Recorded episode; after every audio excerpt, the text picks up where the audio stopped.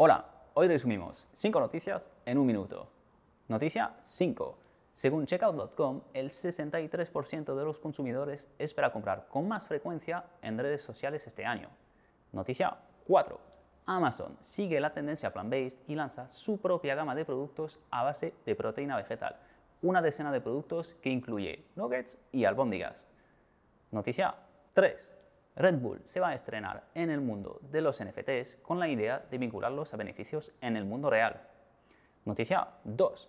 Álvaro López, manager de Unilever Food Solutions, apunta a un objetivo de facturar mil millones de euros con productos plant-based gracias a sus marcas. Y por fin, noticia 1, IKEA revisita la teletienda con su canal de live shopping con el fin de presentar en directo sus productos y ofrecer a sus clientes la posibilidad de interactuar con el presentador. Gracias y hasta la semana que viene.